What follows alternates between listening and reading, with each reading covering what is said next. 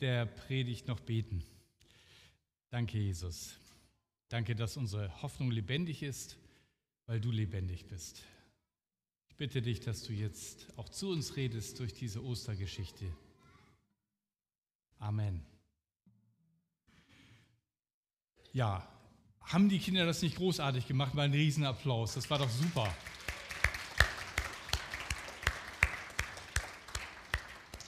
Damit meine ich auch die Kinder mit der tiefen Stimme. genau. Ähm, und nicht zu vergessen diese wunderbaren Bilder. Als ich die das erste Mal gesehen habe, dachte ich, die wären irgendwo äh, als Vorlage schon und wurden nur angemalt. Nein, die sind komplett entworfen für diese Geschichte von Miriam Bröckel. Sie ist heute leider nicht da, aber aus der Ferne vielleicht mal ein Applaus auch noch für Miriam. Und bitte nicht alle auf einmal bei ihr anstellen für die nächsten Osterpostkarten oder so. Genau. Jetzt sind wir so mitten in der Freude und mein Einstieg geht doch ein bisschen äh, über das davor, weil wir kommen ja von Karfreitag, wir kommen davon, dass die Jünger und auch die Jüngerinnen alle zusammen erlebt haben, wie Jesus, ihr geliebter Herr und Meister, gekreuzigt wurde. Und ich wollte euch mal fragen, wart ihr schon mal richtig traurig? Auch ihr Kinder? Wart ihr schon mal richtig traurig? Ihr Erwachsenen auch? Ja, also so richtig, richtig traurig.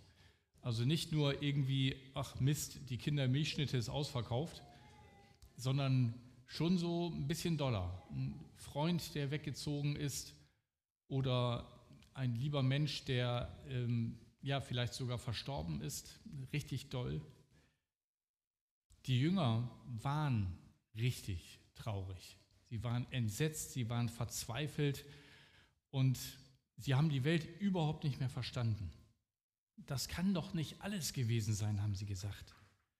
Und wenn die Jünger schon richtig traurig waren, dann waren es die Jüngerinnen noch viel mehr. Ich weiß nicht, wie euch das geht, aber äh, ich finde, Frauen können immer viel besser traurig sein als wir Männer. Wir sind da immer so schnell mit fertig und gehen zum Tagesgeschäft über und, und Frauen, die, die können das viel besser ausdrücken. Vielleicht bin ich aber auch der einzige Mann, der das so denkt. Aber die waren echt am Boden zerstört. Und dann kam nach dem Sabbat, also dem Samstag, das ist ja der Sonntag, den sie in Israel feiern, am nächsten Tag hatten sie endlich Gelegenheit, die Frauen einen letzten Liebesdienst an Jesus zu tun, indem sie ihn nämlich nochmal mit wohlriechenden Ölen eingesalbt haben. Das wollten sie und hatten sich auch schon verabredet und waren unterwegs zum Grab. Und unterwegs haben sie sich unterhalten. Dieser riesige Stein, wie sollen wir den eigentlich wegkriegen? Da haben wir uns bis jetzt noch gar keine Gedanken gemacht. Wir haben uns darüber Gedanken gemacht, welches Öl wir nehmen könnten, aber der riesige Stein, den kriegen wir zusammen auch nicht weg. Wie machen wir das bloß? Und dann, das ist sehr spannend, ihr müsst mal die Osterberichte aus den vier Evangelien heute Nachmittag lesen. Die haben alle nämlich immer was Besonderes drin, was die anderen nicht so erwähnt haben. Daran erkennen wir, wie unterschiedlich auch die Schreiber waren. Matthäus berichtet nämlich, dass als sie dort ankamen, ein Erdbeben passierte. Ein Erdbeben. Damit wir uns das besser vorstellen können, was ein Erdbeben ist, weil das passiert hier so selten, habe ich gedacht, ähm, dass die Kinder sich jetzt alle mal auf den Stuhl stellen und die Erwachsenen an dem Stuhl wackeln, bis sie runterfallen. Und dann habe ich mir überlegt, vielleicht ist das doch ein bisschen zu riskant. Aber dann hättet ihr eine livehafte Vorstellung davon, was ein Erdbeben ist. Vielleicht könnt ihr es zu Hause machen, da ist das mit der Versicherung auch geklärt. Aber ein Erdbeben ist, wenn man denkt, dass was fest unter den Füßen ist, plötzlich nicht mehr fest ist. Und alles anfängt zu wackeln. Und es hat so doll gewackelt, dass dieser Stein sich vom Grab wegbewegt hat. Was eigentlich nicht so richtig geht. Weil wenn es wackelt, dann wackelt das meistens auf der Stelle und stürzt in sich zusammen und geht nicht in eine Richtung. Und Matthäus berichtet uns dann auch, das hatte was damit zu tun, dass da ein Engel gekommen ist. Der hat nämlich nicht selber Hand angelegt, sondern hat durch ein Erdbeben diesen Stein vom Grab weggerollt. plötzlich gab es ein starkes Erdbeben, weil, so schreibt Matthäus, ein Engel des Herrn vom Himmel herabkam, den Stein beiseite rollte und sich wieder und sich darauf niederließ. Ah, er hat ihn doch gerollt, also nicht nur mit dem Erdbeben, er hat ihn wahrscheinlich nur vorgelockert, damit er ein bisschen besser geht. Ist doch genial, ja? Das Problem, das die Frauen hatten, nämlich dieser riesige Stein, da sagt der Engel, ach, meint ihr den hier? Und setzt sich drauf. Stellt euch das mal vor. Du hast ein riesiges Problem und sagst, wie soll ich denn das gelöst kriegen? Und Gott sagt, äh, Moment, ich setze mich mal auf dein Problem. Wo war jetzt dein Problem? So geht Gott mit unseren Problemen um, wenn wir ihn darum bitten. Ist das nicht genial? Und dieser Engel wird beschrieben von Matthäus, sein Gesicht leuchtete wie ein Blitz und sein Gewand war weiß wie Schnee. Boah, also wenn ich das so lese, da muss ich gleich an die ganzen Marvel-Filme denken, die ich äh, mit meinem Sohn gerade gucke und ich muss gestehen, mit nicht weniger Begeisterung als er. Also es ist ungefähr so, als wenn alle Superhelden auf einmal in einer Person runterkommen und dann blitzt es auch noch und dieser Stein bewegt sich weg. Und kein Wunder, die Wachen zitterten vor Angst, als sie das sahen, fielen zu Boden und blieben wie tot liegen. Wie genial ist denn das? Ich hätte das gerne mal richtig gut verfilmt. Und vor allen Dingen das Geniale ist, dass die Richtigen umfallen, Angst haben und tot liegen bleiben. Nicht die Frauen. Ist doch eigentlich verkehrte Welt, oder? Normalerweise schreien die Frauen, fallen in Ohnmacht und die Männer sagen, ach, ich mach das schon. Hier ist das komplett umgekehrt. Allein das ist schon ein Riesenwunder. Und der Engel sagt ganz freundlich zu den Frauen, habt keine Angst, nicht so wie die Luschenmänner hier. Ich weiß, ihr sucht Jesus, der gekreuzigt wurde, aber der ist gar nicht hier. Der ist auferstanden, wie er es gesagt hat. Kommt, kommt doch mal rein und schaut, wo sein, seine Leiche gelegen hat. Und so dürfen sie sich selbst überzeugen. Und sie schauen ins Grab hinein. Und jetzt kommt die große Quizfrage. War das Grab leer? Was meint ihr? War das Grab leer? Wer ist für Ja? Wer ist für Nein? Oh, warum denn Nein? Nein ist richtig. Warum? Nächstes Bild.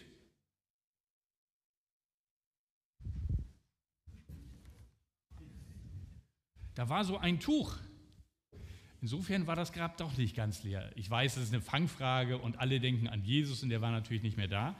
Aber da lag so ein Tuch, mit dem Jesus zugedeckt war und das war ganz ordentlich zusammengelegt. Ja? Also versteckte Botschaft an alle Kinder. Gott liebt es, wenn es ordentlich zusammengelegt ist. So ungefähr, ja? Sieht irgendwie schöner aus. Sieht irgendwie, ich glaube, die Hauptbotschaft ist, Jesus war nicht auf der Flucht. Der hat nicht das mal eben zur Seite in die Ecke geschmissen und nichts wie weg hier, bevor die Römer wieder kommen, sondern das war in aller Ruhe. Wir haben Zeit, ja, komm, wir legen gerade noch, vielleicht hat er das mit einem Engel zusammen gemacht, vielleicht hat er es auch selber gemacht. Wir legen das Tuch da mal schön hin, damit die auch sehen, ich war wirklich hier, damit sie vielleicht wenigstens das Tuch wiedererkennen. Woher wissen wir denn das überhaupt mit dem Tuch?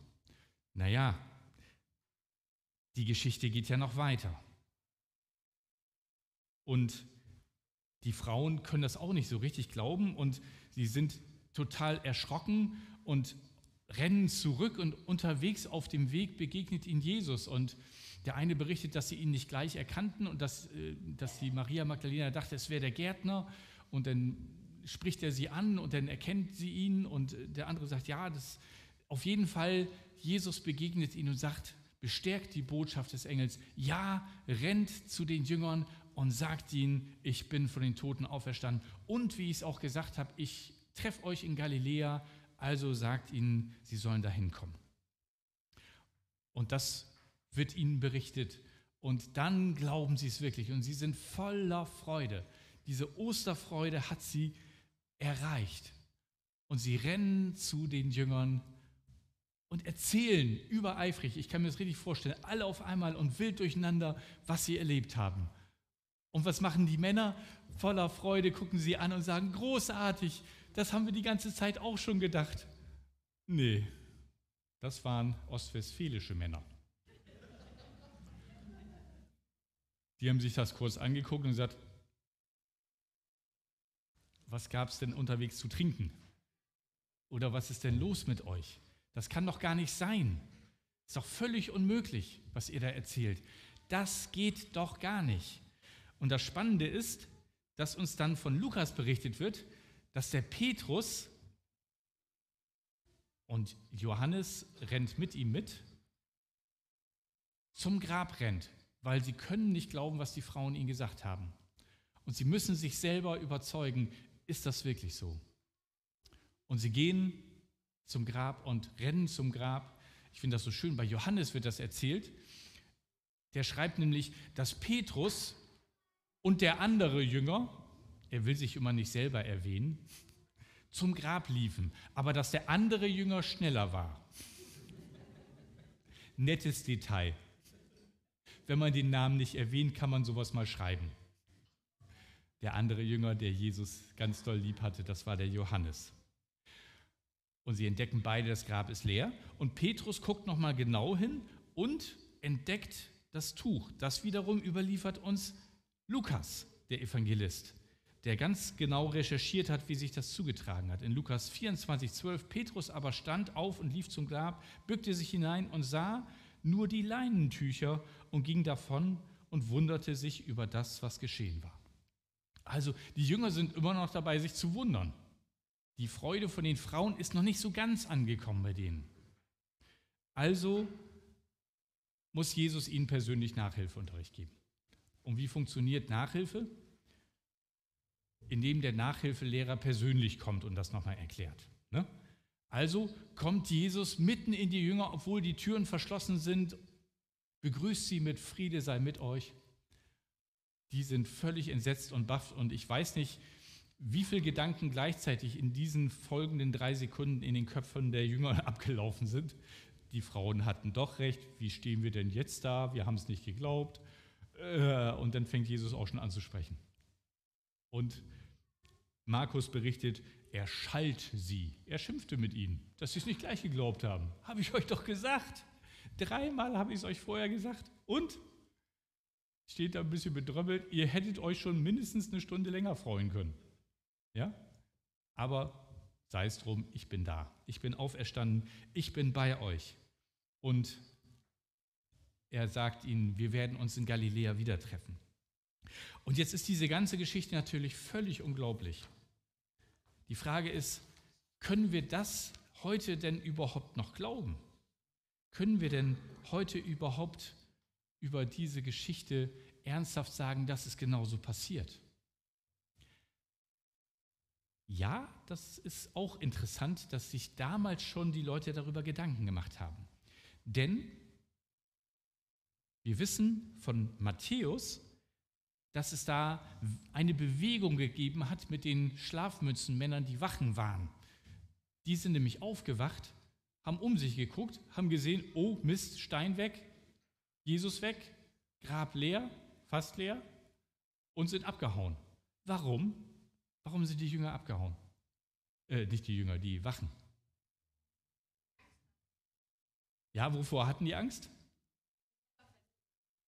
Ja, das ist noch sehr gelinde ausgedrückt, dass sie selber festgenommen werden.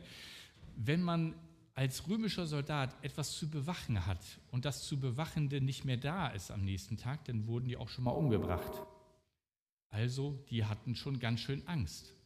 Und deswegen sind sie weggerannt und haben gedacht, wir gehen mal nicht zu unserem Chef als erstes, wir gehen mal lieber zu den Juden und erzählen denen das. Und die haben sofort eine Versammlung einberufen von allen Ältesten und haben überlegt, was machen wir denn jetzt? Das ist ja total peinlich. Jetzt haben wir den endlich aus der Welt, hatten ein paar Tage Ruhe und jetzt ist das Grab leer. Was ist denn das jetzt? Die werden gar nicht geglaubt haben, dass er auferstanden ist, aber er ist weg. Das ist peinlich genug weil weg, dann fangen die Jünger bestimmt an zu erzählen, dass er auferstanden ist und lebt. Und dann haben wir das ganze Problem, den ganzen Salat von vorne. Also überlegen die sich, wir machen Folgendes. Wir sagen den Wachen, was sie sagen sollen und geben denen Geld, dass sie es auch machen. Wie nennt man das? Bestechung. Die wurden also bestochen. Und die waren ganz froh, heilfroh, dass sie mit dem Leben davonkommen. Also haben sie gerne das Geld genommen und haben gerne irgendeinen Quatsch erzählt, auch wenn das nicht stimmte, weil sie froh waren, am Leben bleiben zu dürfen. Und sie sollten sagen, die Jünger Jesu kamen in der Nacht, als wir schliefen und haben den Leichnam von Jesus geklaut. Und jetzt überlegt mal, wie logisch das ist. Wie viel seht ihr nachts, wenn ihr schlaft? Gar nichts.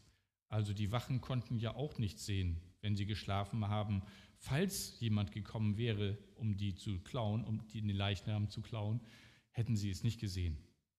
Und damit hätten sie sogar gestanden, dass sie geschlafen haben als Wächter. Total peinlich. Aber das Erstaunliche ist, das wird bis heute, schreibt Matthäus, noch geglaubt. Und Matthäus schreibt das natürlich im ersten Jahrhundert. Wenn er bis heute sagt, dann müssen wir heute sagen, tatsächlich glauben das auch heute noch ganz viele Menschen auf der ganzen Welt und auch in Israel, dass es wohl so gewesen ist, dass der Leichnam gestohlen wurde von den Jüngern. Aber wir wissen, seine schlechte Lüge hat auch kurze Beine und Gott sei Dank wissen wir, Jesus ist von den Toten auferstanden. Denn der Herr ist auferstanden. So, und damit ein bisschen von der Auferstehungsfreude ein bisschen mehr in eurem Herz ankommt, habe ich gedacht, dass ich in diesem Teil der Predigt mit euch ein Lied singe. Weil Lieder singen bringen immer ein bisschen mehr Freude ins Herz und diese Auferstehungsfreude braucht ihr ganz dringend. Wenn ihr heute nichts mitnehmt, selbst wenn ihr keinen Kaffee mitnehmt, dann sollt ihr wenigstens die Auferstehungsfreude mitnehmen. Und deswegen steht mal alle auf und singt mit mir folgendes Lied. Das ist so einfach, dass ich den Text auf eine Folie gekriegt habe. Und das sind fünf Strophen. Die erste Strophe heißt, ich habe Freude, Freude, Freude, Freude in meinem Herzen, in meinem Herzen, in meinem Herzen. Ich habe Freude, Freude, Freude, Freude in meinem Herzen, Ehre sei dem Herrn. Ich, soll ich hier wieder rübergehen, Kamerateam? Dann bin ich nur ein bisschen lang, dann bleibe ich mal hier. Gut. Okay. Da kommt was raus. Gut. Das geht so. Ich habe Freude, Freude, Freude, Freude in meinem Herzen, in meinem Herzen, in meinem Herzen. Ich habe Freude, Freude, Freude, Freude in meinem Herzen. Ehre sei dem Herrn. Ich bin so glücklich, ja so sehr glücklich, denn Jesu Liebe macht das Herz so froh. Ich bin so glücklich, ja so sehr glücklich, denn Jesu Liebe macht das Herz so froh. Ich habe Friede, Friede, Friede, Friede in meinem Herzen,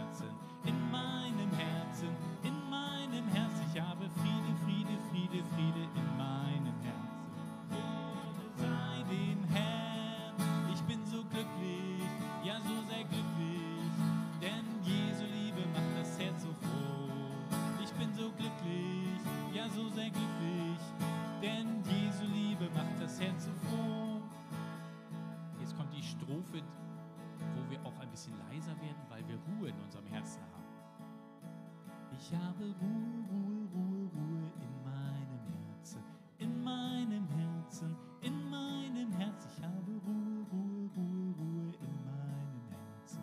Ehre sei dem Herrn, ich bin so glücklich, ja so sehr glücklich, denn Jesu Liebe macht das Herz so froh. Ich bin so glücklich,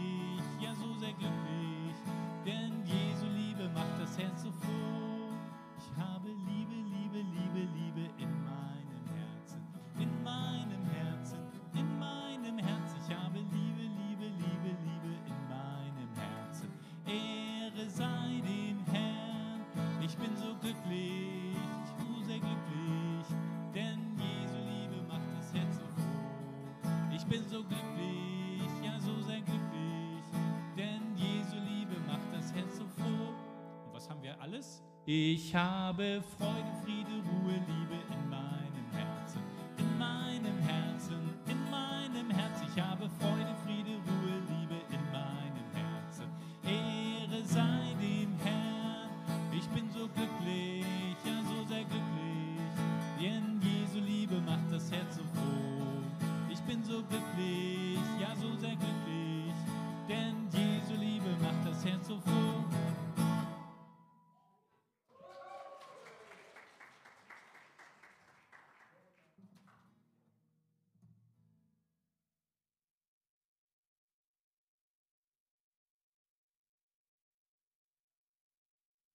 Einmal den, ja, einmal mit, genau, mit dieser Freude sind die Jünger durch den Tag gegangen. Und diese Freude dürfen wir auch heute mitnehmen. Und ich habe heute für die Erwachsenen unter uns nur zwei Fragen mit, weil heute Ostern ist. Und die dürft ihr euch natürlich auch als Kinder stellen. Die erste ist ganz einfach. Glaubst du, dass Jesus von den Toten auferstanden ist? Diese Frage ist zwar sehr einfach zu beantworten mit Ja oder Nein, aber die Konsequenzen eines Ja's sind riesengroß. Und wenn du das glaubst, dann bedeutet das nämlich auch, das hat Jesus gesagt, schon bevor er gestorben ist, dass er die Auferstehung und das Leben ist und wer an ihn glaubt, der wird leben, auch wenn er stirbt. Wenn wir ihm vertrauen, dann hat der Tod nicht das letzte Wort. Das ist die aller, allerbeste Nachricht. Und alles Leid, alle Schmerz, alle Krankheit werden vorbei sein, weil Gott sagt, so, diese Zeit ist zu Ende, aber du darfst jetzt zu mir kommen. Bei mir gibt es kein Leid, kein Schmerz, keine Krankheit, kein Geschrei. Das ist deswegen eine so wichtige Frage. Glaubst du, dass Jesus von den Toten auferstanden ist? Und die zweite Frage, wie kannst du die Auferstehungsfreude in deinem Leben lebendig halten? Das ist total wichtig, denn dieser Gottesdienst ist irgendwann zu Ende und die Freude dürft ihr mitnehmen in euren Alltag. Vielleicht mit dem Lied, vielleicht mit einem anderen Lied. Die Freude am Herrn ist unsere Stärke, hat Nehemiah mal gesagt. Und das ist total wichtig, dass wir gerade in solchen Zeiten die Freude nicht verlieren, dass wir nicht nur auf das Negative, auf das Schwierige, auf die Probleme, auf die Konflikte in der Welt schauen. Wir brauchen diese Freude und wir brauchen auch immer wieder dieses Durchatmen und nutzt dieses Osterfest für dieses fröhliche Durchatmen. Ich möchte noch beten. Jesus, danke. Danke, dass du uns das geschenkt hast, dass du uns ein Leben geschenkt hast, das nicht aufhört, das nicht mal der Tod gefangen nehmen kann. Weil du den Tod besiegt hast, dürfen wir uns darauf freuen, auch einmal aufzuerstehen und bei dir zu sein im Himmel. Danke für deinen bereitwilligen Tod, für das, was du für uns getan hast. Du hast mit deinem Leben bezahlt, damit wir dieses ewige Leben haben dürfen. Danke, dass du uns so liebst. Erfülle uns mit dieser Freude und geh du mit uns in diese Woche. Amen.